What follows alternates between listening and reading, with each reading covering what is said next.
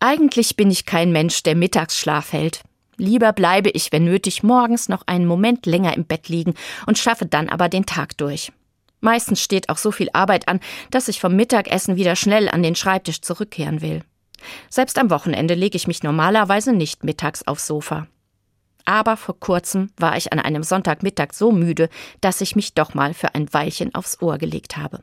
Und ich muss sagen, ich fand's wunderbar.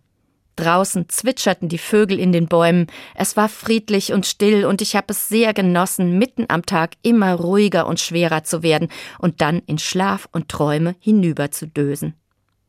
Ich habe mich danach erinnert an Sonntagnachmittage in meiner Kindheit. Auch da haben meine Eltern nach dem ausgiebigen Sonntagsessen und dem Küchenaufräumen einen Mittagsschlaf eingelegt. Unsere Wohnung und die ganze Welt wurden träge und still. Ich mochte diese Stimmung damals. Vielleicht war es früher auch einfacher mit den Pausen und dem Mittagsschlaf, weil die Welt vor 30, 40 Jahren noch nicht so eng getaktet und immer beschäftigt war wie heute. Dabei sagt die heutige Wissenschaft und übrigens auch die Bibel, Pausen sind wichtig. Die Medizin erklärt, ein kurzer Mittagsschlaf erhöht die Konzentrations- und Leistungsfähigkeit und ist gesund. Und in der Bibel steht, sogar Gott legte eine Pause ein und ruhte am siebten Tag. Das hat Gott dann in den zehn Geboten auch den Menschen ans Herz gelegt.